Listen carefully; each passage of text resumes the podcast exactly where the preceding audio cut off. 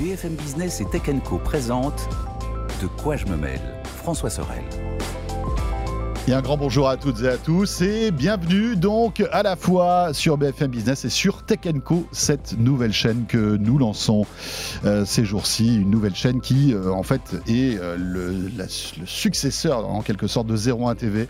Je vous ai expliqué tout ça euh, la semaine dernière, mais on aura l'occasion d'y revenir. Bienvenue en tout cas de quoi je me mail, toute l'actualité tech, tous les week-ends donc en audio, en vidéo et merci d'être là. Tout à l'heure, on replongera sur la WWDC d'Apple. Vous savez, cette grande conférence euh, des développeurs qui a eu lieu lundi. Raphaël Grabi était sur place, il est rentré. Est-il victime du jet lag? Nous le verrons avec les valises qu'il aura sous les yeux ou pas d'ailleurs. En tout cas, il viendra nous raconter eh bien, toutes les annonces qu'il y a eu euh, pour cette WWDC. Je vous rappelle aussi que le hashtag ne bouge pas, hashtag DQGMM sur Twitter euh, si vous voulez euh, réagir bien évidemment. Et puis la page Facebook de De quoi je me mets qui vous attend. Merci d'être avec nous et bienvenue.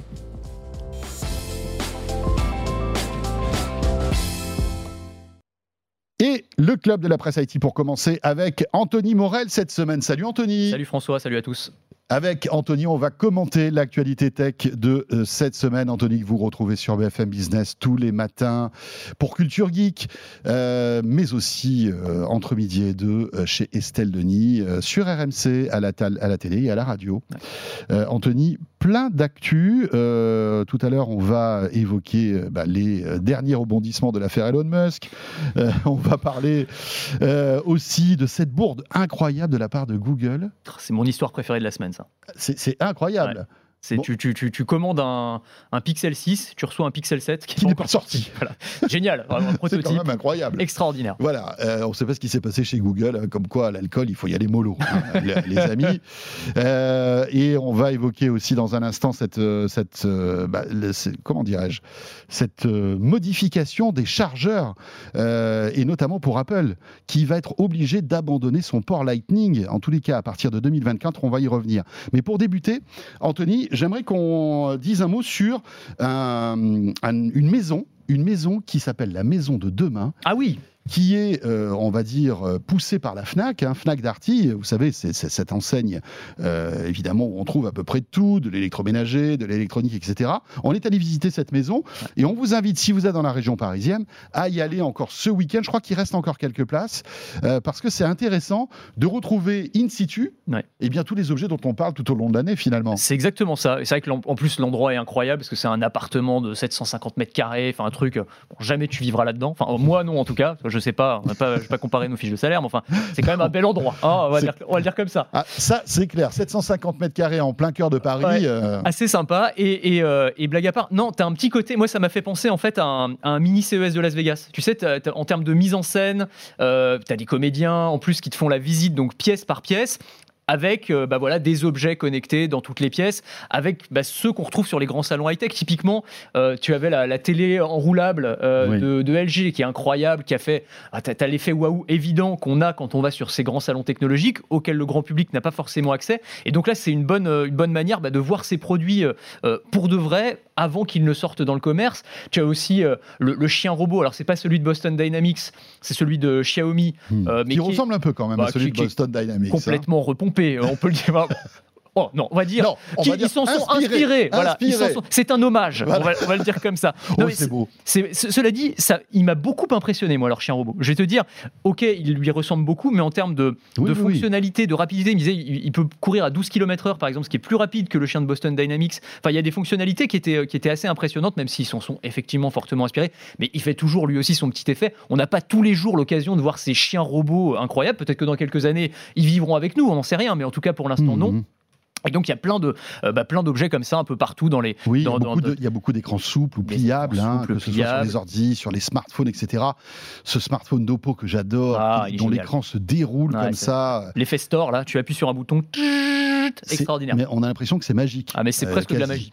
Et d'ailleurs, euh, sur la chaîne euh, donc Tech Co, euh, j'allais dire 01 TV, mais il va falloir que petit à petit je change mon vocabulaire sur la chaîne Tech Co. Vous pouvez retrouver une, une émission spéciale La Maison de demain euh, que je co-anime avec mon camarade Jérôme Colombin. On y était il y a quelques jours, euh, in situ, on était dans le salon, bien installé sur ces canapés confortables, et on vous euh, fait découvrir quelques-unes des nouveautés et des innovations qui sont présentées. Moi, ma pièce préférée, c'était la, la chambre de l'ado. mais vraiment. J'y pensais. Ouais, je veux dire, quel ado a une chambre comme ça Tu Non, vois, vraiment, je pense personne. Tu vois, Oui. même le fils de Bernard, Bernard Arnault, tu vois, je, Oui, c'est pas possible. Je, pense pas, tu vois. Ouais, mais, ouais, c'est clair. Entre, entre le gaming, le streamer, enfin, tous les, les- a des écrans. Les prototypes partout, de euh. téléphone qui sont pas encore sortis, Ouais, les trucs ouais. absolument dingues. Non, non, mais c'est pas mal. Alors, pour ceux que ça intéresse, inscrivez-vous bien. Par contre, Oui, parce oui, que c'est vraiment. euh, Oui, oui, des il faut y aller sur créneaux, euh, rendez-vous. C'est sur rendez-vous, euh, voilà. ça s'appelle la Maison de demain. Ouais, Voilà, c'est à Paris, évidemment, à l'atelier Richelieu. Malheureusement, si vous n'êtes pas à Paris, ça va être compliqué, mais euh, on en parlait avec la FNAC. hein, Peut-être demain, imaginez des petits rendez-vous comme ça un peu partout en Bah, bien France, sûr. ça serait très cool. Mm. hein, parce que bah, voilà, Paris, c'est pas la France. hein. Dans l'actualité, on revient un petit peu à quelque chose de, de très sérieux, puisque l'Union européenne, encore une fois, tape du poing sur la table concernant euh, les euh, chargeurs, le futur chargeur universel. Alors, Apple est visé, Oui. euh, clairement, hein, parce que les autres Ah sont bah au oui. diapason depuis quelque temps déjà. Ah, bah clairement, ce que dit en fait cette nouvelle réglementation, c'est qu'à partir de 2024, on aura un chargeur unique. C'est vraiment, c'est pas le Seigneur des Anneaux, là, c'est le Seigneur des chargeurs. hein. Un, chargeur pour, pour les gouverner tous et dans les ténèbres les lier. Tu vois, c'est le, c'est ça. euh, plutôt que d'avoir une, Nous une oui. multitude de, Implorer USB-C. implorer USB-C parce que c'est de ça dont on parle. Donc en gros, tous les appareils, c'est pas seulement les smartphones d'ailleurs, hein, c'est aussi les tablettes, les liseuses, Ouais. les casques, les enceintes, Mm, mm, mm. euh, les ordinateurs portables, les consoles de jeux portables. Bon, à peu près tous les, les petits appareils. portables, ils ont un petit délai Ils supplémentaire, ont un peu je plus crois, de hein. temps pour se conformer. Euh, donc c'est euh, automne 2024 pour à peu près tout le monde et les ordinateurs portables, je crois qu'ils ont 40 mois pour ça. se conformer Donc à la ça amène à réglementation. 2026, je crois. C'est ça. Et donc tout le monde devra avoir une connectique USB-C, puisque c'est celle-là, hein, la, la connectique unique. Alors vous allez me dire, oui, enfin, quasiment tout le monde est déjà en USB-C. Enfin, la grande, grande majorité des appareils électroniques qu'on achète aujourd'hui sont en USB-C, c'est vrai, mais il y a une exception notable qui est Apple, évidemment, avec ses ports Lightning. Euh, et c'est eux, en fait, hein, qui sont clairement visés. Alors, je dis, ils sont visés, mais il faut se remettre un petit peu dans la genèse de cette réglementation qui a été imaginée dès 2009. Et en 2009, on a un peu oublié cette époque, mais on avait quasiment un chargeur par modèle de téléphone. Ouais. Hein, tu avais le chargeur Nokia, le chargeur euh, Ericsson, Mhm. je sais pas. Et puis tu avais même plusieurs USB, tu avais le, le mini USB, tu avais le Micro USB. micro USB. Ouais, bien sûr. Et Enfin, après, l'USB-C est arrivé voilà. plus tard, qui était une vraie amélioration technologique, y compris par sûr. rapport à Lightning. Oui, c'est Lightning pas que était la prise qui change, il y a beaucoup plus de, de technologie dans l'USB-C. Bien hein. sûr, c'est ça. Derrière, tu as la question de rapidité du transfert de données. Enfin, il y a sûr. plein de choses qui, se- qui, qui- qui dépendent de ça. Et donc là, l'Union européenne, euh, bah, d'une certaine manière, et, et c'est un coup de force. Alors, c'est vrai qu'on critique beaucoup l'Europe, mais enfin là, on peut leur euh, savoir gré de cela. Ils, ils sont quand même en train de faire plier Apple, ce qui n'est pas rien. C'est pas une petite Hmm. affaire, puisqu'Apple, s'ils veulent continuer à pouvoir vendre leurs iPhones sur le territoire européen, eh bien, devront les doter euh, d'une connectique USB-C.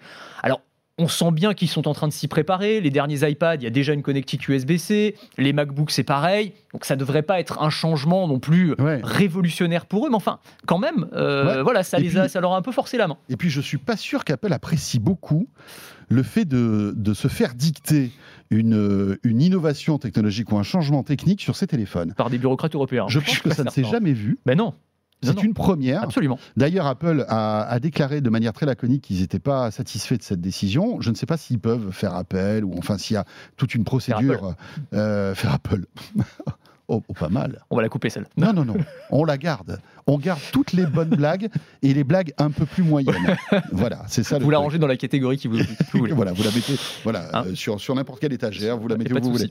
Mais non, Euh, mais c'est- c'est quand raison. même assez étonnant parce que euh, l'Union européenne l'a vraiment botte les fesses d'Apple avec cette histoire-là. Et puis il n'y a pas que ça. hein. Bah Il y a, mais- a, euh, le- l'Apple- l'App Store, Bien enfin, sûr. tous ces trucs-là. les amendes pour euh, les questions de fiscalité, alors même Mhm. si après la, la décision avait été euh, annulée. Mais, mais oui, oui, on, on- on sent bien que là, Parce que qu'est-ce est- qui va se passer dans deux ans? Alors peut-être que, comme tu le dis, finalement, Apple, dans sa roadmap, il s'en fout complètement parce que d'ici deux ans, tous les téléphones seront passés en USB-C. Ouais. D'accord? Mais peut-être pas. Et alors, qu'est-ce qui va se passer à ce moment-là? Est-ce qu'ils vont se dire, bon, comme on est, euh, vraiment emmerdé par les Européens, ben, on va accélérer ce changement Ouais. Ou est-ce qu'on va faire des téléphones avec de l'USB-C en Europe et du Lightning euh, dans, les autres, euh, dans les autres pays du monde? Ça paraît improbable. Franchement, moi, je, je, je pense pas. Je pense que vraiment, l'Union européenne, ça va les, les obliger à harmoniser, à faire de l'USB-C pour tout le monde. Enfin, je les vois pas. T'imagines Apple? Apple, ça a toujours été la simplicité dans, le- dans les modèles. C'est ils te sortent un modèle ou deux modèles. Ils vont pas faire 12 modèles différents avec euh, des connectiques différentes pour, pour, les, pour les différents pays. Ça paraît vraiment improbable. Euh, là où ça peut poser problème, et les détracteurs de cette décision, euh, c'est le point qu'ils mettent en avant. et ça peut s'entendre, c'est que ça peut freiner l'innovation. C'est-à-dire qu'en gros, on dit, bah voilà, tout le monde a le même chargeur, mais si Apple effectivement veut développer euh, un successeur au Lightning qui soit encore meilleur que l'USB-C, bah là, ils ont aucun intérêt à le faire. Ils disent, bon, bah attends, si c'est pour être euh, en- Ouais. embêté, j'allais dire euh, un, un autre mot, par les Européens et qui nous empêchent de vendre nos téléphones, euh, bah non, bah tant pis, on va mettre de l'USB-C, puis ce sera USB-C pour tout le monde. C'est ce qu'ils disent. voilà, hein. Ils USB-C, disent que c'est bien ça va aujourd'hui, mais- brider l'innovation, en fait. non, bon. mais après, c'est leur argument, si tu veux. ouais. Mais moi, je trouve que ça peut s'entendre parce que. Non, mais c'est vrai, l'USB-C. Là, aujourd'hui, on, on a l'impression que c'est le NEC plus ultra, c'est vrai. Mais enfin, si ça se peut-être trouve, pas dans, demain, dans- hein. dans deux ou trois ans ou dans dix ans, tu auras des connectiques qui seront euh, dix fois mieux que ça. Il y a un autre point intéressant dans cette Mhm. réglementation euh, qui est un petit peu passé inaperçu.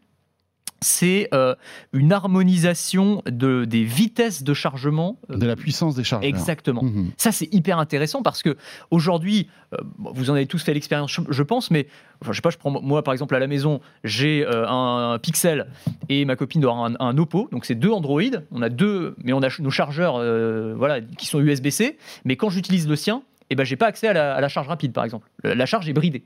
Ça, c'est Donc problématique. on va arriver à une standardisation en fait, de, la, de la puissance de charge, ça c'est bien. C'est pas mal. Pour le coup, bien. je pense que c'est un, Ouais. un vrai avantage que tout le monde puisse bénéficier de la vitesse de charge la plus rapide possible avec un, avec un chargeur donné. Donc ça, c'est plutôt positif. Les arguments qui sont mis en avant, puisqu'on a fait Oui. des détra- détracteurs euh, par l'Union européenne et par les promoteurs de, de cette euh, euh, avancée réglementaire, c'est euh, simplicité. Oui, économie aussi. Économie, Ouais, parce que aujourd'hui, c'est vrai que tu achètes ton téléphone, tu achètes le chargeur qui va avec, alors que tu en as déjà trois dans tes placards, ça sert pas à grand chose. Là, on va économiser de l'argent.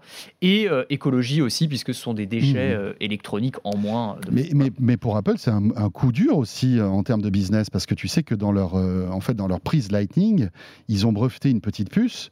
euh, qui va donc disparaître puisque si, si l'USB-C arrive, il n'y aura plus cette petite puce.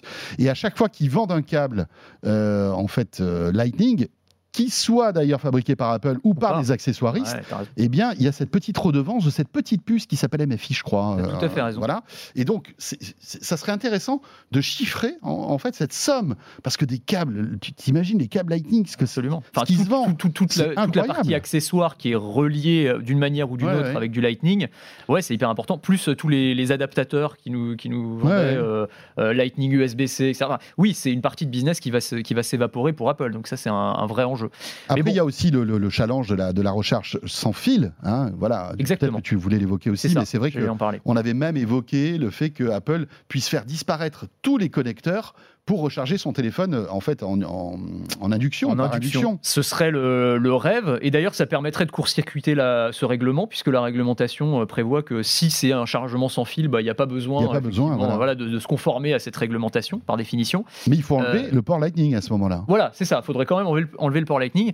Euh, mais oui, alors c'est une piste de recherche qui est intéressante. Aujourd'hui, on en a des téléphones à induction, y compris d'ailleurs les Mhm. iPhones hein, qu'on peut recharger à, à induction.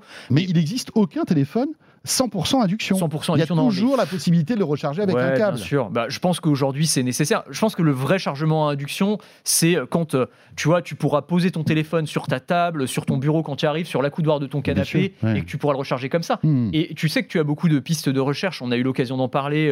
euh, c'est notamment, euh, alors c'est quel groupe chinois? J'ai peur de dire une bêtise. Est-ce que c'est Xiaomi? Je crois que c'est Xiaomi qui travaille dessus. qui, a, qui a inventé un système de recharge sans fil vraiment. À hein. distance, À vraiment. distance, ouais. Pour le coup, tu as une box comme Ouais. une box Wi-Fi finalement qui va cibler les téléphones et pas seulement les téléphones, tous les appareils électroniques avec des ondes millimétriques où qu'ils se trouvent dans un rayon de 100 mètres carrés et tu vas recharger à distance.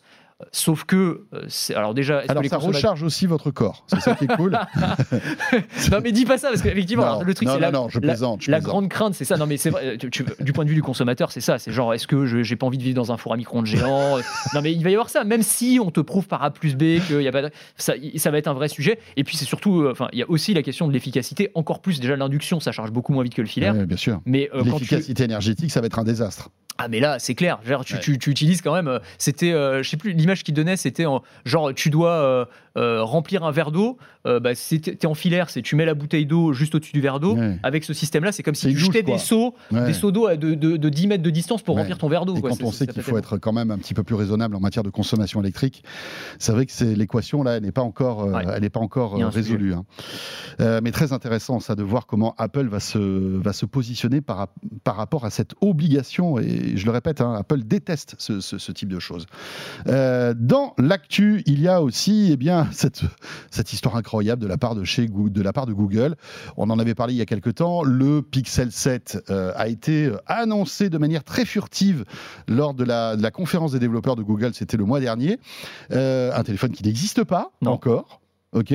En théorie, Sauf sauf, pour un client. sauf pour un gars Sauf qui a gars. reçu par erreur ce Pixel 7 Pro. Alors, c'est très bizarre. Je dis par erreur, en fait, on n'en sait rien. C'est-à-dire que il a, il a publié euh, des images de ce téléphone. Euh, je crois que c'est sur Reddit d'ailleurs qu'on a vu les, images euh, émerger. En gros, il a commandé un Pixel 6, Pixel 6 Pro, mais il l'a pas commandé directement via Google, il l'a commandé via Facebook Marketplace. Donc c'est un vendeur particulier qui lui a vendu ce téléphone, qui était euh, la, la légende, c'était euh, Pixel 6 Pro d'occasion. Voilà, il l'a acheté comme ça. Il le reçoit, il commence à l'utiliser. Bon, il fait pas de, il, il fait pas gaffe. Il, il achète euh, par exemple Ouais. une coque pour le téléphone. euh, elle marche pas Elle fonctionne. Si elle fonctionne. Ah, Alors elle apparemment fonctionne le, le format Ah, doit être le même, ou en tout cas doit pas beaucoup bouger parce que ça fonctionne. Il y a pas de souci. Alors s'il trouve un truc bizarre, c'est que derrière il n'y a pas le petit G. Euh, Tu sais, tu as toujours les pixels et un petit G. Le petit G de Google, c'est le marqueur euh, voilà, des, des pixels. Là, il y, a, il y est pas. Bon, c'est pas grave. Il continue à l'utiliser. Bon. Et trois mois après, truc bizarre. Trois télé- mois après? Trois mois plus tard, le téléphone fonctionne plus. Le truc marche plus, il perd, toutes ses photos ont été effacées, Oh là là. le téléphone s'est rebooté, euh, il a un écran noir avec euh, fast boot mode. Qu'est-ce qui s'est passé? Et en fait, c'est Google qui, trois mois après, s'est rendu compte qu'il y a un prototype qui était parti, qui était dans la nature, Et qu'il qui a, a- qu'il a désactivé à distance. qu'il a fait. désactivé à distance. Qu'il a désactivé, il a supprimé toutes les données, et, euh, et donc le gars se retrouve avec une brique. Euh, et donc, du coup, le poteau rose a été découvert. Mais qu'est-ce qui s'est passé? Mais qu'est-ce qui s'est passé on n'en sait rien. On ne sait pas qui est le vendeur. On ne sait pas comment euh, ce téléphone s'est retrouvé dans la nature. Est-ce que c'est, je sais pas moi, un sous-traitant qui a eu accès à un prototype, qui a réussi à le, à le sortir d'une Ouais, manière ouais, ou ouais, d'une autre terminé dans une boîte de, de, de, téléphone reconditionné. C'est c'est étonnant cette c'est histoire. très étonnant. Alors, Et puis alors, tu sais, tu as toujours la théorie. Non, mais c'est fait exprès, tu Ouais. sais. Ben oui, c'est un leak. Alors, si c'est le cas, euh, franchement, moi, Google, respect total. C'est le, le leak le plus tordu que j'ai connu, je pense. mais, euh, mais pourquoi pas Je veux dire, hein, euh, il- Ouais, mais ça servira à quoi? Parce que là, Bah, franchement, ça dessert plutôt de Google. Ça dessert plutôt Google, non? Bah pff, oui, après ça fait quand même parler du téléphone, tu vois, c'est toujours Ouais. pareil, il n'y a, pas de- y a pas de mauvaise publicité d'une certaine manière, j'y crois, crois pas beaucoup non, plus. parce que c'est vraiment très maladroit. beaucoup. Ouais, c'est vraiment, très vraiment très maladroit. maladroit. Et puis ça prouve aussi que, euh, tu vois, il y a des prototypes qui sont dans la nature. Ouais. On sait que, voilà, de temps en temps, il y a des protos qui sortent. Rappelez-vous, il y a quoi Il y a une dizaine d'années, il y avait un prototype d'iPhone qui avait été retrouvé dans un bar. Quelle histoire Un truc incroyable, Mais tu- incroyable. Et tu te souviens comment ça s'était terminé cette histoire? C'était l'iPhone 4 ou 4S, je sais plus lequel c'était. Et, euh, et en fait, les, les- c'était des journalistes de Gizmodo qui l'avaient racheté euh, au, au gars qui donc un gars l'avait un, ingénieur d'Apple l'avait oublié dans un bar. Un type l'avait récupéré il avait été racheté d'occasion entre guillemets par les journalistes de Gizmodo, donc site Oui. euh, tech de référence, pour 5000 dollars. Et les mecs de Gizmodo l'avaient dépioté et donc avaient donné toutes les infos sur le nouvel iPhone avant la sortie. Mhm. Tu imagines euh, le Mais je les- crois que la police était, était venue Oui, à la a- de Gizmodo. C'était allé sûr. loin cette c'était histoire. allé très loin. C'était allé très loin et je pense. Gizmodo a été blacklisté. C'est ce que j'allais dire. Je pense que les mecs, même aujourd'hui, je suis Ouais. pas certain qu'ils qu'ils soient invités aux conférences Apple, hein, parce que c'est pas vraiment le genre de truc qu'ils apprécient. Mais il y a eu plein d'histoires comme ça. Plus récemment, tu as eu une, euh, une Pixel Watch aussi, qui a été oubliée dans un restaurant. Donc euh, les ingénieurs, faites gaffe quoi, quand vous allez au restaurant. Euh, après Mais deux, vous trois- allez, et en fait, ils vont au restaurant, les ingénieurs? Ils, vont, ils ont le temps d'aller au restaurant. Mais je croyais que moi, dans les campus Google Apple, tu avais nourriture à volonté, des restos, Exactement, des des cafettes monstrueuses et tout. Bah non, les gars, ils vont au resto, quoi. Et ils apportent avec eux les, les prototypes euh, de la boîte. C'est peut-être pour se la raconter un peu. Ouais, aussi, voilà. tiens. À mon Regarde, avis, tu c'est pour que c'est draguer. ça Tu sais ce que c'est Vous le- avez vu, mademoiselle Ouais. C'est le Pixel 7 Pro. Je sais pas si ça marche ça comme technique de drague. Vraiment, Ou alors, il faut vraiment que ce soit une geek. Ouais, c'est ça. Voilà, faut vraiment, faut, faut bien cibler. Ouais. Faut bien cibler. Non, mais enfin, c'est étonnant quand même comme, euh, comme histoire. Ouais. Et t'avais, alors, quand je parlais des leaks un peu bizarres chez, euh, chez Google, il y en a eu un autre, alors qui était beaucoup beaucoup plus léger. Mais quand ils ont annoncé, euh, on sait que le, le- le- Pixel 6, il y a un Pixel 6A aussi qui va sortir, et en fait, euh, le nom n'était pas sorti, et il a été leaké dans un cahier de coloriage euh, qui est proposé par Google et vendu avec euh, des, euh, des produits Nest. Dans, dans le- Mhm. Avec la notice, tu un petit cahier de coloriage qui présente des produits Google et tu avais le Pixel 6A, mais avant même qu'on ne sache qu'il s'appelle le Pixel 6A. Donc, C'est un tout, tout petit truc, tu vois, mais pour ouais. dire que voilà, il y a pas. Parfois, il y a des, il y a des Ouais. trucs qui il y a des, y a mails qui partent, il n'y a pas la- en copie les bonnes personnes, j'ai arriver. C'est l'impression. clair, c'est clair. C'est ça. Non, bon, voilà. on est OK pour le cahier de coloriage, tout va bien? Ouais, ouais, vas-y. Allez, Euh, T'es sûr là t'es sûr Ah bah trop tard. hein, Après, est- c'est trop tard, c'est parti. hein. Ouais. Bon, enfin, tout ça est, amu- est assez amusant, mais c'est vraiment la, news étonnante de cette semaine, Ah, quoi, franchement. hein. Euh, tiens, si on parlait d'Elon Musk, Ça faisait longtemps. ça faisait longtemps, Elon Musk. Alors, que se passe-t-il dans la galaxie Elon Musk? Eh bien, il boude toujours Twitter, ça c'est clair. Euh, parce que, vous le savez, euh, en fait, l'histoire, hein, tu vas nous la ra- raconter, mais en gros, voilà, Elon Musk veut racheter Twitter, ça, ça, il n'y a pas de secret là-dessus, mais euh, il n'est pas d'accord sur le nombre de faux comptes qu'il y a sur Twitter. Vous savez que sur les réseaux sociaux, forcément, on s'en rend compte, nous tous, tous les jours, il y a forcément des faux comptes, des robots, des personnes qui créent plusieurs profils, etc., etc. Tout ça pour euh, nous envoyer de la pub, euh, enfin voilà, tous ces trucs-là. Et donc, Elon Musk, qu'est-ce qu'il dit, Anthony? Il dit il y a plus de 5% de faux comptes sur Twitter, Ouais. et je veux savoir combien il y en a, parce qu'aujourd'hui, je n'arrive pas à avoir cette info. Bah, le, le chiffre de 5%, c'est le chiffre qui est donné par la direction de Twitter. Ils disent voilà, il y a, il y a en général 5% de bots en moyenne sur le réseau. Et euh, Musk dit non, c'est 20%. Voilà. Et ils n'arrivent pas à se mettre d'accord. Et euh, la direction de Twitter a dit si, si. Euh, on va vous donner euh, tous nos, nos moyens de calcul. Voilà, ils, ils ont fait tout un développement. Le, le patron de Twitter, dont j'arrive jamais à prononcer le nom, euh, qui est un Indien, je sais plus. Oui, voilà. bah, moi non plus. Il, a- il a fait tout un argumentaire où il donne, où il donne toute sa méthodologie sur Twitter et Elon Musk a répondu de manière très délicate avec un emoji caca. Tu sais, tu as, tu as vu ce truc-là oui, j'ai vu. Il a juste bien sûr. tout un développement du Ouais, patron ouais, de Twitter et le mec fait le petit emoji crotte, voilà, genre en mode Allez, rien genre, à faire. Ouais. euh, et ensuite, alors ça c'était il y a quelques, il y a, il y a une semaine ou deux.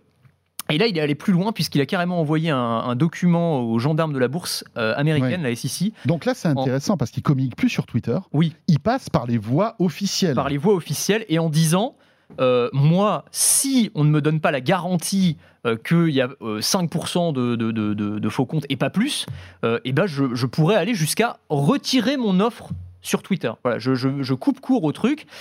Et, et c'est ça qui est intéressant parce que la question que certains commencent à se poser, euh, c'est est-ce que Musk a vraiment envie d'acheter Twitter? C'est-à-dire que est-ce que là, il n'est pas en train de, de, de- de faire euh, euh, machine arrière Hmm. en mode bon, bah, je me rends compte que c'est plus compliqué que ce que j'avais pensé, ça va me coûter plus cher que ce que j'avais prévu, en tout cas euh, par rapport à ce que ça peut me rapporter. Et donc, euh, bah, euh, finalement, euh, je cherche un bon moyen, un bon prétexte pour sortir. Moi, je ne crois pas. Je, je, je, je crois vraiment Oui, pas. moi je pense qu'il va, il va racheter Twitter. Mais, mais après, c'est vrai qu'il paie 44 milliards. Et il se dit que si, au lieu d'avoir 5% de faux comptes, il y en a 10 ou 15%, bah, Twitter ne vaut plus 44 milliards. Exactement. Et c'est un bon-. Bah, un bon moyen de faire baisser le prix en fait. C'est un, un négociateur Bien très sûr. malin. Mmh. Euh, Elon Musk évidemment, on n'arrive pas à être la première fortune du monde, euh, tu vois, si tu n'arrives pas à être un peu roublard. Et moi je pense que c'est ça en fait, c'est un moyen de, de, de- de tenter euh, coup de pression sur Twitter pour essayer en fait de faire baisser le prix.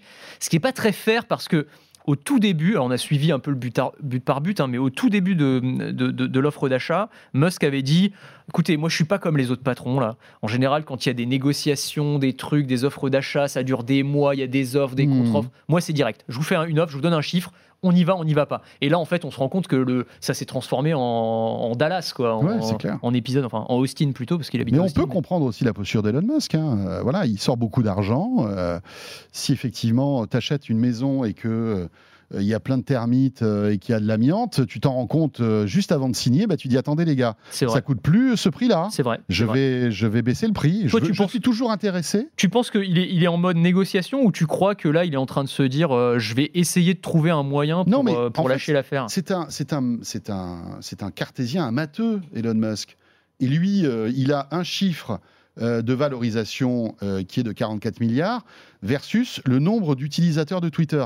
Mais si ce nombre d'utilisateurs de Twitter n'est pas le bon, pour lui, ça vaut plus le même prix. Il est, il est comme ça, il est borné. Ouais, et, vrai. et- et je pense qu'il doit se dire, bah non, ça vaut pas 44 milliards, donc donnez-moi exactement le nombre de faux comptes qu'il y a sur Twitter, et puis je vous dirai si je donne 44 milliards ou pas. C'est vrai. Je pense vrai. que c'est ça, tout simplement. Non, non, mais il y a cet Euh, aspect, cet aspect Mais le- réel. là, Mais- là, la seule erreur qu'on peut peut-être lui, lui, lui trouver, c'est de ne pas s'être rendu compte de, de ce, de, de ce truc-là avant de dire bah, écoutez, j'achète 44 milliards. Parce Ouais. que ça fait un moment qu'on se doute qu'il y a plus de 5% de comptes faux sur C'est Twitter. clair, c'est C'est ça le clair. truc. Puis il y avait ce truc où, euh, si tu veux, au début de l'acquisition, euh, on avait l'impression qu'en fait la question financière était même pas si importante que ça pour Musk, dans le sens où son projet c'était vraiment euh, d'avoir euh, un espace de parole libre et complètement non censuré. Que, enfin, tu vois, il faisait tout ce discours sur la liberté d'expression, sur c'est il y a l'importance civilisationnelle de Mmh. Twitter, tu Mmh. vois, et que donc on comprenait que le retour sur investissement c'était pas si important que bon pas perdre d'argent, probablement c'est important, mais euh, qu'on qu'on gagnait, c'était pas là qu'il Mhm. allait gagner, son- gagner de l'argent. Et là, on se rend compte qu'en fait, euh, euh, la motivation financière, peut-être qu'il est revenu aussi à la raison et qu'il se dit, bah oui, non, je vais pas payer à n'importe quel, prix. Ce y a d'intéressant, c'est que Twitter a déclaré qu'ils allaient se plier en fait au- à la demande de, de- de Twitter et va donc fournir les données Ouais. sur les faux comptes à Elon Musk euh, parce que Twitter ne voulait pas. Et là, je pense qu'il se retrouve un peu dans une impasse parce qu'à cette lettre officielle, euh, bah, soit ils acceptent, mais s'ils n'acceptent pas, euh, Elon Musk là peut retirer son offre Absolument. de vente. Voilà. Mais je pense, moi, euh, tu vois, tu dis Twitter se retrouve dans une impasse. Moi, je vois le truc à l'inverse. Je vois en fait Twitter qui prend Elon Musk à son propre jeu et qui dit, bah attends, tu veux les données? Tu vas les avoir. Et en fait, ce qu'ils ont euh, annoncé, c'est que Elon Musk allait avoir accès. Alors, ce qui- moi, je ne connaissais pas ce truc-là, euh, à ce que Twitter appelle le fire hose. Fire hose, c'est le, le- le tuyau d'arrosage des pompiers. Je ne sais pas pourquoi ça s'appelle comme ça. J'imagine parce que c'est une masse de données très importante qui, euh, qui, Oui, qui oui. jaillit. Mhm. Et en fait, c'est l'API qui gère tous les tweets qui sont publiés en temps réel. Tu vois, les 500 millions de tweets qui sont publiés par jour, c'est le saint des saints. Personne n'a accès à ça. C'est le truc le plus secret de Twitter. Et ils ont dit, bah, Elon Musk va avoir accès à ce truc-là. Il va pouvoir voir tout ce qui est publié. Débrouille-toi avec ça. Euh, va voir s'il y a des faux comptes, des trucs, etc. Mais en tout cas, on te donne les informations et maintenant, tu, tu pourras plus dire que euh, on, te, on, te, on te cache des choses. Voilà. Donc, euh, moi, pour moi, ils ont, ils ont répondu de manière intelligente. On va voir ce que Elon Musk va faire avec ça. Je sais pas comment il va faire pour analyser 500 millions de tweets par jour et, Non, mais c'est vrai. tirer la Alors peut-être il y a l'IA qui peut détecter des faux comptes, etc. Mais je pense que même Twitter ne sait pas exactement le nombre de faux comptes qu'il y a sur son réseau C'est social. probable, c'est probable. Ouais, non, mais quand Euh, tu vois déjà le mal qu'ils ont à modérer des contenus, enfin, je dirais, c'est c'est impossible, c'est impossible, c'est impossible. Je pense que c'est une tâche, euh, c'est vraiment le tonneau des Danaïdes, quoi. Le truc, euh, Mhm.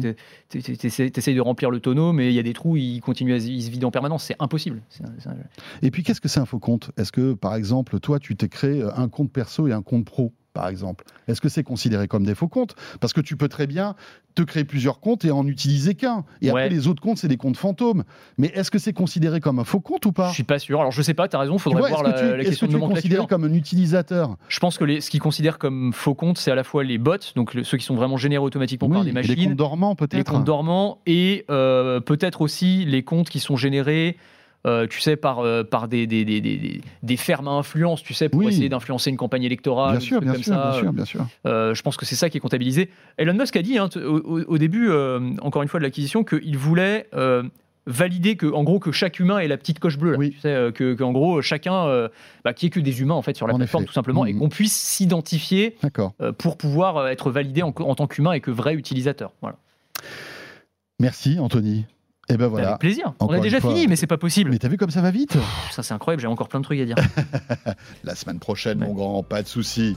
Euh, voilà, c'était euh, cette première partie de De quoi je me mets. Dans un instant, c'est Raphaël Grabi qui nous rejoint.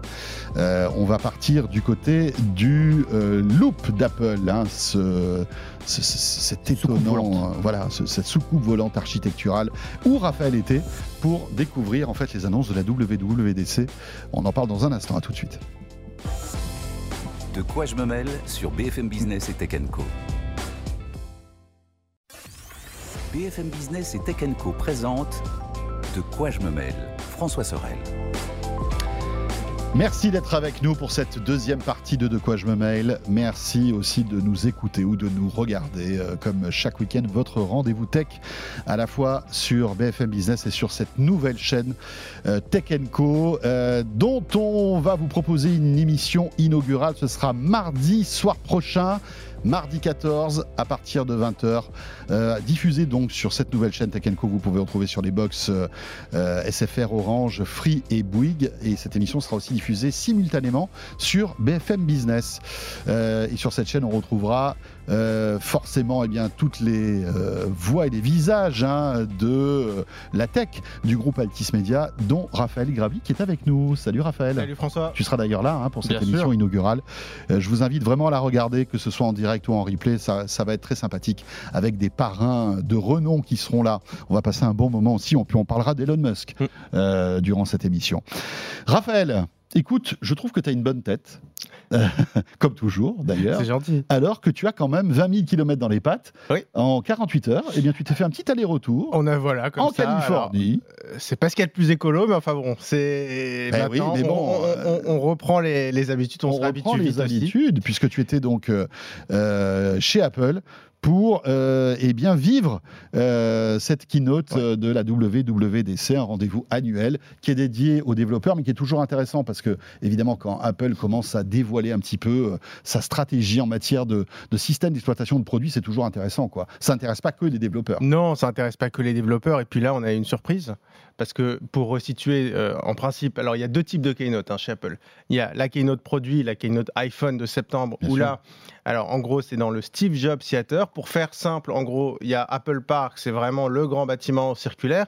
Et puis en dehors de l'Apple Park, dans les jardins qu'on voit en arrière-plan, là sur ce plan, il y a le Steve Jobs Theater. C'est-à-dire qu'on ne rentre pas du tout dans l'Apple Park. Ça, c'est les keynote euh, iPhone, où finalement l'Apple Park, c'est un petit théâtre. Euh, pardon, le Steve Jobs Theater, c'est un petit théâtre où il y a, allez, euh, peut-être 300 places. Enfin, Hmm. c'est- pas immense. Et puis après, il y a la WWDC, beaucoup plus grand, parce que forcément, il y a des milliers de développeurs. En Bien général, si je dis pas de bêtises, il doit y avoir 3-4 000 personnes. Et là, ils le font en général dans un centre de conférence à San José, Ou dans un vrai dans auditorium. un vrai auditorium, pas du tout à l'Apple Park. En général, c'est un peu moins sexy. Et il y a beaucoup de monde. Et puis, euh, c'est en dehors de, de l'Apple Park. Et puis là, on a une surprise. c'est que bah, finalement, on a été directement dans l'Apple Park. Et alors, à titre personnel, et comme tous les journalistes qui étaient là avec moi, c'est la toute première fois que j'ai été autorisé à rentrer vraiment dans le siège d'Apple. Donc ça, c'est quand même assez... euh, assez incroyable, j'avoue, on s'y attendait pas, c'était une bonne surprise, euh, parce que pour le moment, l'Apple Park, on, a le droit de le voir que de loin et de l'extérieur, donc c'était la petite surprise. Et puis, C'était champêtre un peu, hein? Alors oui, Le parce fait de vous retrouver dans ce jardin alors, comme ça. euh, c'était, en extérieur, donc ça effectivement. En, en fait, c'était, il y a des immenses portes comme ça qui s'ouvrent, et donc Ouais. il y avait une partie intérieure et une autre partie qui était assise en extérieur, et l'écran lui était à l'extérieur. Alors il y avait évidemment quand même Tim Cook euh, et Craig Federighi qui sont passés quand même sur scène, et puis après c'était en version bah, vidéo, c'est-à-dire sur un écran géant. D'ailleurs au passage, l'écran géant, je sais pas combien il a coûté, mais pour avoir, c'est-à-dire qu'on était en plein soleil, ouais. La Et t'avais la luminosité, c'est Mais- des, trucs de stade en fait. non, mais c'est des trucs de stade, je sais pas combien ça a coûté cet écran, mais c'était assez incroyable. Donc voilà, ça c'est la bonne surprise, c'est-à-dire qu'on a pu aller dans l'Apple Park et visiter l'Apple Park. Et je trouve que c'était un peu symbolique. Après, voilà, il y avait eu deux ans de Covid. Ouais. Bah, c'était littéralement Apple ouvre les portes. euh, Et raconte-nous un peu comment ça se passe, euh, parce que là, donc, tu es accueilli par Apple, tu as eu un petit kit de bienvenue, j'ai Oui. vu ça, tu l'as posté. Qu'est-ce que. que- ah, Et en fait, je suis sûr que ça intéresse tous ceux qui sont avec nous. Euh, qu'est-ce qu'il y a comme kit de bienvenue euh, quand tu es journaliste et que tu arrives là-bas Bah, euh, en gros, alors qu'est-ce qu'on a? On a une casquette euh, des euh, WWDC, on a une gourde Apple. Alors c'est des trucs un peu collector. Du coup, on Ouais, a des masques, on a des masques Apple parce que là-bas, il fallait se tester. Alors ils rigolent pas du tout Apple. Ah, il fallait tester? Ah, faut se tester tous les matins. Un test tous les matins. Si c'est vert, on peut aller à la conf, sinon on, on reste à l'hôtel. Donc euh, test obligatoire tous les matins, euh, avec donc une gourde Apple, euh, une petite casquette, machin, des autocollants, enfin voilà le, le- le kit habituel. Alors j'ai tout distribué hein, parce que par principe, on- Oui, mais, oui, là, on- bien sûr. Mais enfin, j'ai tout donné, euh, mais, mais mais c'est cool sympa. parce que pour, pour tous ceux qui sont intéressés par cette marque-là, c'est. Bah, disons que j'ai deux trois potes qui sont qui aiment bien Apple, donc Ouais, alors, euh, Il y a une boutique en plus dans, dans cet Et Apple alors, Park. ça, c'est assez marrant parce qu'en fait, il y a deux boutiques dans le monde Apple qui vendent des goodies Apple. Les deux boutiques, elles sont à Cupertino. Mm. La première, donc, c'est Apple Park. Ouais. Et l'autre, c'est Infinite, un- Infinite Loop. Donc, c'est l'ancien siège d'Apple. Et donc, c'est des boutiques qui vendent des t-shirts Apple. Euh, on a des casquettes, on a même des bodys pour bébé Apple. Et puis l'autre, euh, qui est dans l'ancien siège, où là, on a des t-shirts, mais un peu plus rétro, avec euh, les, Ouais. un drapeau hacker, etc. Donc, c'est assez marrant. Donc, voilà, il y a- il y a un côté presque je vais pas dire parc d'attractions, mais il y a quand même un côté, on sait qu'il y a des fans. Et en fait, c'est devenu un lieu touristique parce que ça, pour le coup, c'est évidemment accessible à tout le monde. Euh, Il y a un Mac Café, donc on peut prendre son café qui est collé à l'Apple Store avec des produits ex- exclusifs, etc. Et en fait, on voit que c'est une attraction Mmh. touristique. Il y a plein de gens Ouais. qui viennent pour ça. C'est juste, alors bon, voilà, vous allez dire, ouais, voilà, c'est encore deux fanboys d'Apple qui parlent, mais c'est pour montrer un peu le- le- le- l'incroyable marketing d'Apple et la puissance de cette marque-là. Ouais. Il peut se permettre d'avoir, enfin, il y a peu de, de boîtes comme ça qui se permettent Bah, d'avoir, euh, qui, qui- qui deviennent presque un- une espèce de lieu de pèlerinage. Oui, oui, non, mais c'est Euh, clair, c'est clair. Alors évidemment, c'est les geeks, hein, ça, ça intéresse quand même une, une- une infime partie des gens, mais, mais malgré tout, c'est fou quand même. Enfin. Oui, non, non, mais honnêtement, il n'y a pas d'autres marques qui font ça. C'est vrai qu'Apple a une marque comme ça qui est Après, une on apprécie ou on n'apprécie pas, on n'est pas là pour juger. pas. C'était simplement une ou pas. constatation. En tout cas, c'est effectivement, c'est un peu plus qu'une marque parce qu'on voit qu'il y a voilà, Ouais. les gens aller faire du tourisme quand même chez Apple, euh, aller voir le McCafé, aller voir l'Apple Store, c'est quelque chose aujourd'hui euh, qui Ouais. qu'on qu'on retrouve pas ailleurs. C'est clair, c'est clair. Alors, Raphaël, au- au-delà de, cette, de ce off de, de- de cette, de cette keynote, euh, keynote, je dirais moi personnellement en demi-teinte, c'est-à-dire qu'on s'attendait à peut-être quelques bribes d'informations sur la VR, hein, qui est le nouveau Ouais. chantier. Peut-être d'Apple, parce qu'on dit toujours peut-être avec Apple, il n'y a, y a- il y a aucune, aucune information fiable là-dessus. Euh, on s'attendait euh, peut-être à plus de nouveaux produits. Ben, on a eu un MacBook Air de nouvelle Mm. génération. Bon, ça c'est plutôt pas mal. Euh, Enfin voilà quoi, c'est pas, euh, c'est- pas une déferlante de- de- d'exclusivité, de, nouveauté. On est d'accord. Non, c'était honnêtement, c'était une keynote assez tranquille, avec du travail de fond, j'ai envie de dire. C'est-à-dire, on continue ce qu'on a fait. Alors évidemment, il y avait le nouvel iOS. Alors quand même, le nouvel iOS, ça peut paraître un peu anecdotique. iOS 16, hein, donc, Ah, iOS qui, 16. qui sortira Ouais. avec le nouvel iPhone dans quelques mois. Exactement, et avec notamment une nouveauté importante, c'est euh, la personnalisation. C'est-à-dire qu'on peut personnaliser l'écran d'accueil, c'est ce qu'on voit euh, derrière à l'écran. Et ça, c'est quand même extrêmement nouveau. C'est-à-dire qu'en en gros, pour faire simple, ça, ça devient une immense Apple Watch. Parce que finalement, c'est- on ajoute ce qu'on appelle des complications, comme sur l'Apple Watch, et on peut ajouter des, enfin, on peut appeler ça des widgets, hein, tout simplement. Et donc, on va personnaliser son, son écran euh, d'affichage verrouillé comme ça, en ajoutant tout ce qu'on veut. Et par exemple, on peut changer Changer la police, la changer police, couleurs, etc. Alors, ça. ça peut paraître anecdotique, mais chez Apple, pour, enfin moi je trouve, c'est quand même un changement de cap important parce que Apple jusqu'à maintenant c'était on garde la maîtrise, un iPhone doit ressembler à un autre iPhone, tout n'est pas permis parce que si on ouvre ça après, on arrive dans le cas extrême Mhm. à des choses qui peuvent être euh, un peu disgracieuses si on laisse trop de, trop de liberté à l'utilisateur. Et finalement, c'est ce, que, c'est ce que beaucoup de gens aiment chez Android, sur Android, c'est d'avoir cette liberté. Et Apple, finalement, se rapproche quand même un peu de ça. Alors, tout est encadré, hein, les polices, on choisit pas ce qu'on veut. C'est pas comme sur les shops euh, Samsung, Xiaomi, Huawei, Mm. enfin, sur Android, où on peut acheter tout et n'importe quoi. Euh, euh, là, ça reste encadré par Apple, mais ça offre une liberté bien plus importante.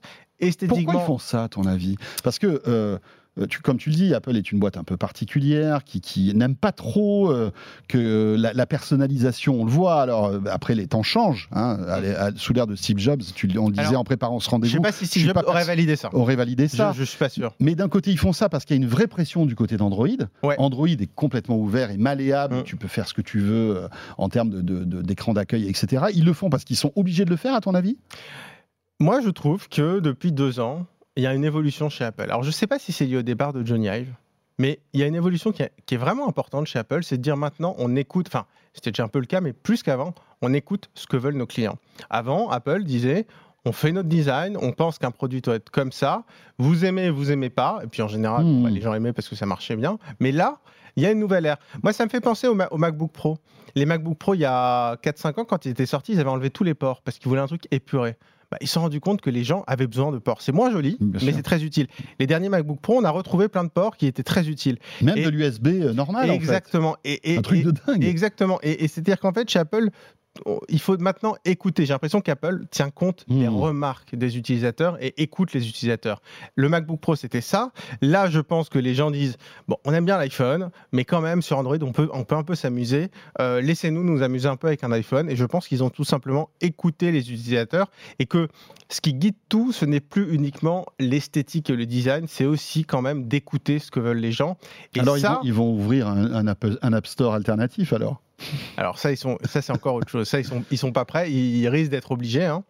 Ouais, ouais. Euh, Alors ça, on s'éloigne un petit peu du sujet, mais il y, a- il y a ce sujet chaud et puis aussi le chargeur, les chargeurs USB-C. Tu as dû suivre ça. alors, Ils- oui. ils l'ont pas évoqué ça durant la keynote. J'imagine non, que c'est pas, c'est en, pas en le- plus l'info est arrivée le lendemain. elle est arrivée le lendemain. L'info est clair. arrivée le lendemain, mais par contre il avait déjà évoqué, mais en fait toutes les rumeurs disaient, alors pour revenir à l'USB-C, c'est de dire il y a une obligation européenne maintenant d'harmoniser. C'est vrai. Que Et d'enlever Lightning d'ici 2024. Voilà, sauf qu'en fait ils avaient a priori prévu de le faire en 2023. Donc, Donc a priori, après est-ce qu'ils le font en 2023 parce qu'ils anticipaient cette obligation en cette 2024 obligation, ou est-ce que c'était dans leur roadmap depuis Voilà. de nombreuses années mais, mais après bon, si on D'accord. reste sur, Oui, la- sur Ça le... va pas trop les chatouiller, quoi. C'est ça que Non, tu veux dire non, mais surtout, moi, ce que j'aurais aimé voir, c'est que l'Europe euh, normalise et oblige une normalisation sur, le, sur, sur le, sur la charge sans fil. Parce que c'est ça l'avenir aussi. Peut-être qu'il faudrait mettre sûr. forcer Ouais, une norme commune sur la charge sans Mais on en C'est- parlait tout à l'heure avec Anthony. Le seul souci, c'est que c'est un désastre écologique aujourd'hui, la, la- la recharge euh, par induction. Il y a des pertes en Oui, c'est clair, c'est clair. Le rendement est, est pas Non, bon. mais le, Donc, euh, non, voilà. mais l'USB-C pour tous, moi je trouve que c'est C'est parfait. très bien. C'est très bien. En plus, le USB-C, au- au- enfin, je veux dire, c'est juste mieux que le Lightning. Mhm. Le Lightning, c'était bien avant quand il y avait l'USB, Ouais, ouais. euh, mais maintenant qu'il y a Et puis on va l'USB-C, payer les câbles moins cher aussi, accessoirement. on va payer les câbles moins chers. Pour Apple, c'est compliqué parce qu'ils renoncent à beaucoup de sous, les fees notamment sur les câbles. Tout à fait. Mais, mais Sur la euh, puce MFI, hein, on en parlait oui, avec exactement. Anthony tout à l'heure, hein, mais, qui va mais, euh, pour tous, c'est Ouais. très bien. USB-C pour tous. Non, mais c'est clair, honnêtement, c'est mieux que le Lightning. C'est plus puissant, techniquement, c'est mieux. On est d'accord. Ouais. Euh, allez, iOS, donc, on a parlé de la personnalisation Ouais. donc, de l'écran d'accueil. Quoi d'autre Euh, Qu'est-ce qui t'a marqué? On va pas évidemment faire euh, la liste à l'après-vert de tout ce qui a été présenté, mais, qu'est-ce qui t'a marqué, toi, euh, concernant iOS? Après, on parlera évidemment de la puce M2 euh, de- du MacBook. Bah, sur iOS, après, il y a aussi des critères de sécurité, de contrôle parental. C'est marrant, ça aussi, le contrôle parental. Mhm. On parlait de la régulation, notamment en France et en Europe, il va y avoir de la régulation sur le contrôle parental. On voit que Apple euh, anticipe un petit peu. Euh, donc parfois, on voit que la régulation pousse un peu probablement les géants de la tech à anticiper. Et puis moi, il y a une nouveauté aussi que je trouve intéressante, alors qui ne concerne pas la France.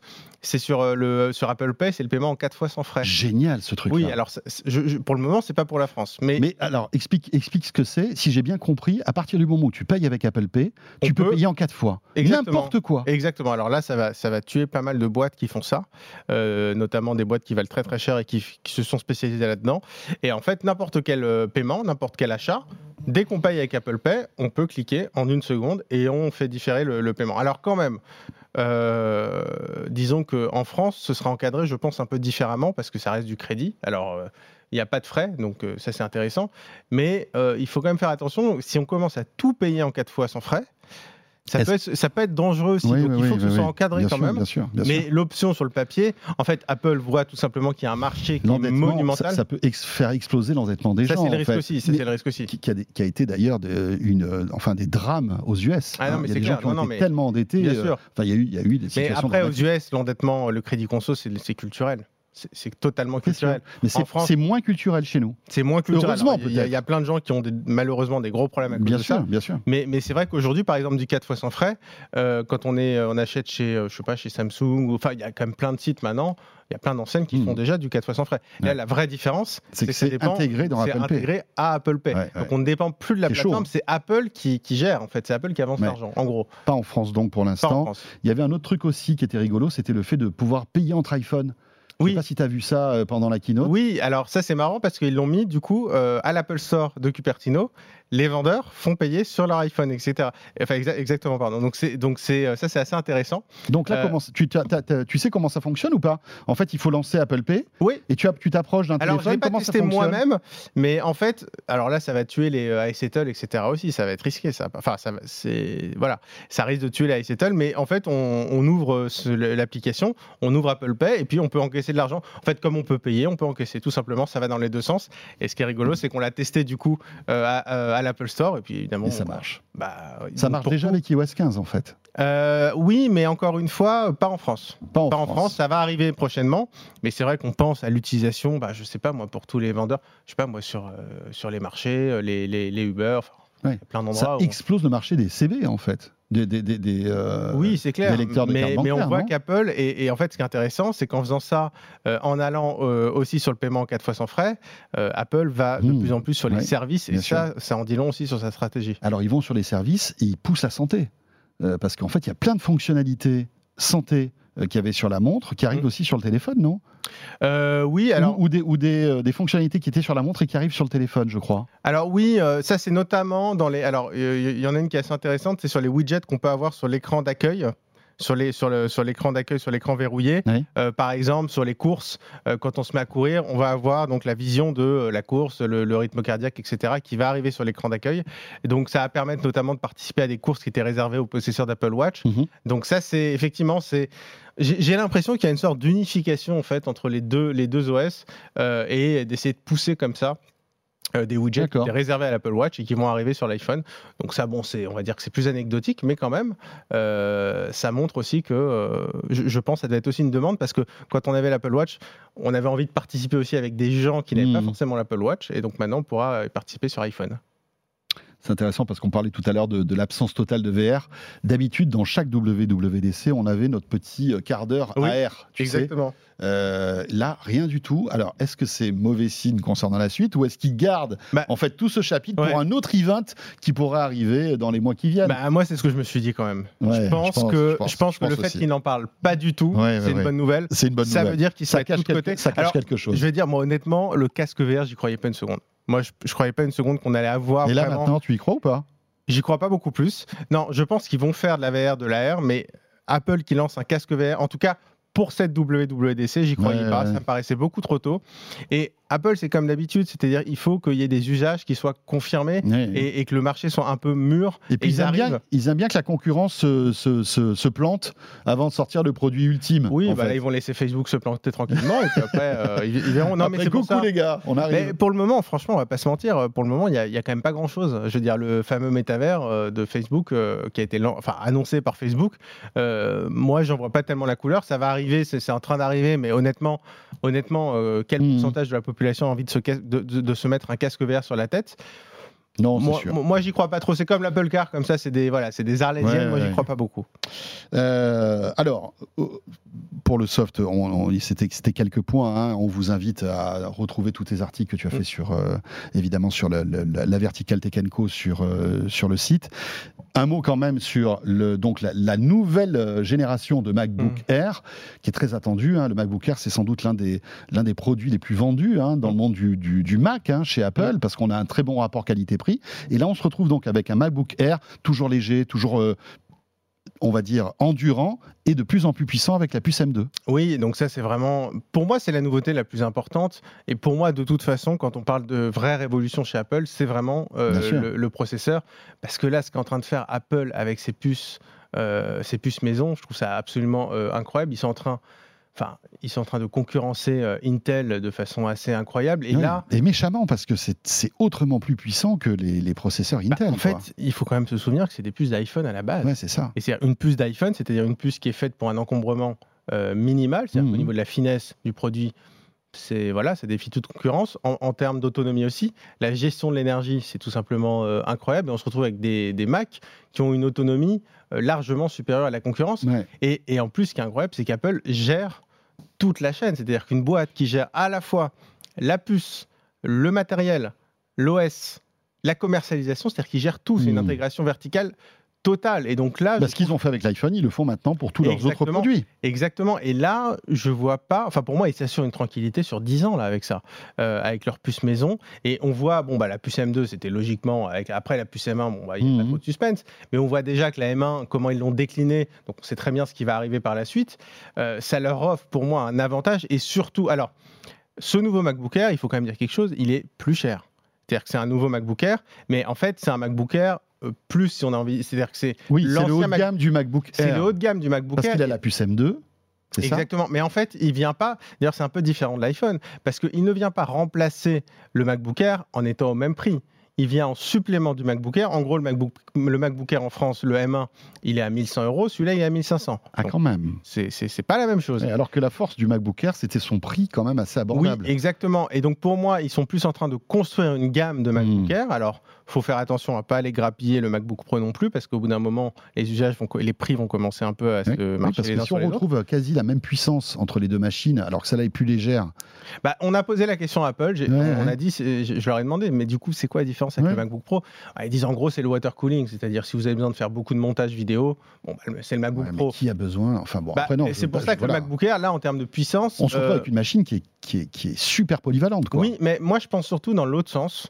Euh, moi je me dis, enfin je pense, le Mac- si Apple veut faire très très mal euh, aux, vendeurs de PC, il faut faire du MacBook Air à moins de 1000 euros. Ouais. Et, et moi, je tu trouve, penses que le M1 va baisser euh, il, pourrait, il pourrait lancer un je M1 pense, euh, et ben moi j'imaginerais bien du style, alors soit le M1 qui baisse et la gamme qui se, ton- qui se construit comme Ouais. ça tout simplement. C'est ça, tu as un, un M1 à moins de 1000 euros Voilà, qui Soit- reste malgré tout puissant. Et- euh, qui, et, reste, euh, qui fait largement le boulot. ouais. Soit carrément, peut-être dans un an, sortir un MacBook Air SE, comme ils font avec l'iPhone, avec le M1. Ah, d'accord. avec un design old school, c'est-à-dire peut-être mettre à jour le, le M1 et le rebaptiser en SE, et à ce moment-là, le mettre à moins de 1000 euros. Ça, ça pourrait être intéressant. Mais par contre, euh, alors il y a un truc aussi sur le MacBook Air, euh, le, le nouveau, enfin, enfin, euh, la webcam. parce que la, la- la webcam qui, passe en, qui passe en 1080, parce que la webcam sur le MacBook Air M1, elle est bien, mais à l'heure du télétravail, c'était quand même un peu limité. Mais elle était pas. C'était du 720, non? C'est ça du hein? 720, franchement, c'est quand même un peu Ouais. limité. Alors qu'il est sorti après la pandémie, quand Alors même. qu'il hein. est sorti après la pandémie. Ils auraient pu Euh, faire bon, un après, petit à mon avis, il était déjà finalisé avant, Ouais, ouais. parce que les, les rythmes de Mais c'est vrai qu'aujourd'hui, une caméra 720p, c'est plus possible, quoi. C'est- sûr. pour- enfin, Ah, toutes les visios qu'on fait, etc. C'est- Oui, et puis en basse lumière, dès qu'on est en marche intérieur pas, le soir, c'est pas terrible. Donc, ça, Donc là, voilà. on se retrouve Et- avec du et- 1080p, donc on a l'équivalent d'un iPad ou d'un iPhone, c'est ça? Exactement. Et, et, et, et ce que je dis tout à l'heure sur Apple qui euh, écoute ses clients, le retour du MagSafe. Ça, c'est pas, c'est pas rien non plus, le Mhm. retour du MagSafe. Parce que mine de rien, c'est un port en plus, parce qu'on garde les deux bords USB-C, mais on a le retour du MagSafe. Et ça, je- à mon avis, c'était une demande client. Parce Alors rappelons ce que c'est. hein. Alors, le MagSafe, donc, c'est le chargeur de- magnétique. Mm. ce qui fait, et je trouve ça quand même assez important, et d'ailleurs, ça fait des Mhm. années que ça existe, que quand on, sans faire exprès, on le bouscule avec sa jambe, il s'arrache tout seul et il se, il arrache pas tout le reste avec. C'est-à-dire qu'il se débranche facilement puisqu'il est magnétique. Et pour moi, le retour du MagSafe, ça c'est intéressant parce que ça montre probablement aussi la volonté d'Apple d'écouter euh, ses clients parce que je pense que c'est une demande client. Et d'ailleurs, pour l'anecdote, on le voit à l'écran d'ailleurs, les MagSafe qui sont maintenant de la même couleur, voilà, qui sont assortis au MacBook Air. Ça, c'est le, le- le petit détail design qui est assez sympa, comme l'iMac. D'ailleurs, les câbles sur l'iMac qui sont assortis à, la- à la, à la couleur à chaque fois. Et euh, donc, et honnêtement, on- pour l'avoir pris en main, ce MacBook Air, j'ai pu le, j'ai pu le prendre en main, m'amuser un peu avec. franchement, c'est enfin pour Il nous, pour nos joli. usages, c'est vraiment la machine ultime. hein. C'est la machine parfaite. C'est-à-dire, pour moi, par exemple, Ouais, c'est la machine parfaite. D'ailleurs, en vrai, pour moi, le M1 suffit aussi. Oui, bien sûr. bien sûr. Euh, mais je dis- avec la nouvelle webcam, on va dire que c'est la machine parfaite. Et d'ailleurs, un port, euh, un port jack, une prise jack. Donc tout ça, c'est Ouais. quand même pas, pas anodin. Et euh, accessoirement, l'encoche noire qui arrive en bas. C'est ça. L'encoche noire qui arrive en bas, donc ça veut dire quoi? À quoi Bah, cette euh, encoche? en, en bas, excuse-moi, en, En haut, pardon. Et bah, du coup, on gagne en espace d'affichage parce que du coup, autour de l'encoche, comme sur iPhone, euh, on va pouvoir avoir de l'espace d'affichage en plus. Et puis aussi, Pas de Face ID. non, pas de Face ID. Et puis, bizarre, ça, on, a hein. Touch ID. Ouais. Bah, je, je pense que pour une question de prix, pour une question d'encombrement, justement, pour que cette Ouais. encoche ne soit pas trop Je large. pense qu'il faut plus d'épaisseur en fait pour avoir le Face ID. Oui, et puis et, et puis il y a aussi quelque chose, c'est que le Face ID a pas forcément un intérêt monumental quand on a un Touch ID sur le sur le clavier finalement. Oui, oui, Parce oui, que le. Touch ID, il s'intègre parfaitement au clavier.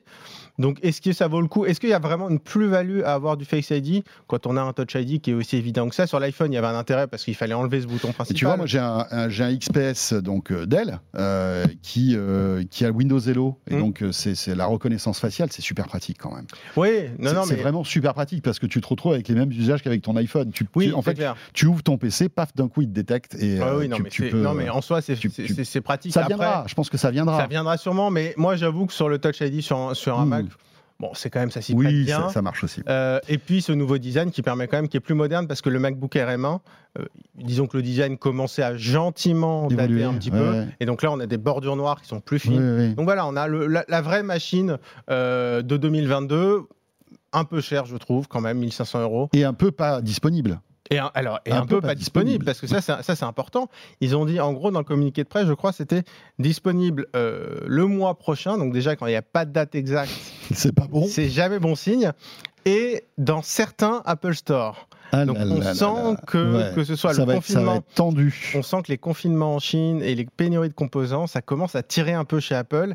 Et j'ai l'impression qu'ils commencent quand même à avoir de sérieux langue. problèmes. Voilà, pour avoir le- les, les quantités de produits qu'ils veulent, ça commence à être difficile parce que quand on dit pas de date de, pas de, date de sortie officielle, même si ça va arriver, ça va arriver quand même rapidement, Mmh. et certains Apple Store, euh, c'est qu'à mon avis, ça va être compliqué peut-être au début de s'en procurer, mais oui, les stocks vont être un peu limités. Tu te rends compte un petit peu, c'est- fascinant le- les euh, comment dirais-je les, les- les décisions logistiques qu'Apple doit prendre parce que Ah oui. euh, il Bah, a- C'était soit ça, soit ils le sortaient pas tout de suite. voilà et Ah bah, puis est-ce que tu privilégies l'iPhone 14 qui- Oui. qui- qui- où ils mettent sans doute le maximum de l'énergie clair, de l'entreprise parce qu'ils Oui, savent parce que c'est les ça en volume, et enfin en volume, voilà. Et, euh, et ça doit moins. être, ça doit être que des arbitrages Ah, tout le temps, tout le temps, tout le temps. Peut-être pas au, quotidien, mais de semaine en semaine en se disant, bah, vous prenez toutes les, euh, je sais pas moi, le- ce que- ce qu'il y avait dans les iPads, vous arrêtez les iPads, vous continuez Mm. à fabriquer les iPhones parce que justement c'est c'est ce qu'il y a de plus important. Ça doit être fascinant. Alors on, on saura jamais, hein. Non, mais Ça, on euh, saura jamais. mais tout ce qui est, euh, on va dire back office, euh, supply chain chez Apple, euh, ne- Mais quand même, voilà, même Apple, qui est juste le plus gros Ouais, euh, bien sûr. donneur d'ordre, Oui. euh, dont voilà, on pourrait, dont on dans- pourrait se dire qu'ils sont un peu privilégiés parce que c'est eux qui font la pluie de beau temps en Eh ben, même de- eux, là, de- ils commencent un peu à tirer la langue, ça se sent. Alors après, combien de temps ça va durer? Est-ce qu'au bout d'un moment, est-ce qu'à la rentrée, on commencera à avoir du MacBook Air M2 tranquillement? Après, je sais pas, hein, peut-être qu'il dit ça, mais qu'au moment où il sera dispo, on en aura plein. Mais Ouais. quand on commence à dire dans une sélection Apple Store, je me dis, bon, c'est vraiment qu'ils doivent être un peu limités. En tous les cas, si ce produit vous intéresse et que vous avez l'argent et que vous êtes euh, prêt, Bah, on euh, l'a il pas encore testé, avis, mais je pense que, à mon avis, je suis voilà. pas très inquiet. C'est-à-dire que vraiment, pour moi, les deux défauts du MacBook Hmm. Air M1, ont été corrigés. le design Hmm. un peu vieillissant et la webcam, les deux ont été corrigés, plus la puce M2. Donc c'est clair. Moi, il est Wi-Fi vu 6 un- Plus ou pas Tu sais ça? Comment? Il est Wi-Fi 6 Plus ou pas? Tu sais pas? Très bonne question. Euh, je saurais pas te dire. Non, mais je saurais pas te On dire. ira voir sur, Mais, les, euh, sur les, les- les- C'est possible que non. Franchement. Apple, ça Ouais, ne m'étonnerait pas qu'il. ouais. ouais. Il l'aurait dit, je pense. Il Oui. dit. J'avoue que j'ai pas été regardé, mais je pense qu'il l'aurait dit. Non, mais on commence à avoir de plus en plus de routeurs Wi-Fi 6 Plus, etc. Et je me dis, bah tiens. euh, Mais à mon avis, il l'aurait dit. Donc s'ils l'ont pas dit, c'est que ça doit pas l'être. Raphaël, merci beaucoup. Merci Ouais, pour ce toi. petit débrief de cette euh, voilà de ta visite euh, euh, à l'Infinite Loop. Non, c'était pas l'Infinite Alors, Loop. c'est c'était- l'Infinite Loop, c'est l'ancien siège, et là, C'était Apple Park. Mais j'ai quand même été. J'ai quand même. à l'Infinite Eh Loop oui, aussi. bah, c'est à 5 minutes de l'Apple Park, j'ai été à l'Infinite Loop. Voilà. L'ancien siège avec le drapeau pirate qui est encore là, et donc c'était assez sympa. Il y avait la place de parking de Steve Jobs devant, où il se garait en diagonale et qui prenait trois places. C'est ça. Elle est toujours là. Elle est toujours là, c'est une place handicapée, je crois. Mhm. Mais Steve Jobs, euh, c'était Steve Jobs, alors il arrivait, il se mettait en diagonale. mettait, et ouais. c'était- Voilà. Merci beaucoup pour euh, cette petite euh, histoire très sympa. Toujours intéressant de, de- de- alors évidemment de, de- de commenter avec toi les, toute l'actu, mais aussi de nous raconter un peu comment ça se passe euh, euh, dans l'arrière boutique. Ce de quoi je me mêle est terminé. Merci de nous avoir suivis. Euh, bon week-end à vous toutes et à vous tous. N'oubliez pas le rendez-vous qu'on vous donne. Ce sera mardi à 20h sur la nouvelle chaîne Tech Co sur les box, euh, anciennement 01 TV, mais aussi sur BFM Business pour cette émission de lancement avec Raphaël, avec toute la rédaction tech du groupe et des petites surprises. Portez-vous bien, bon week-end et à très vite. De quoi je me mêle sur BFM Business et Tech Co.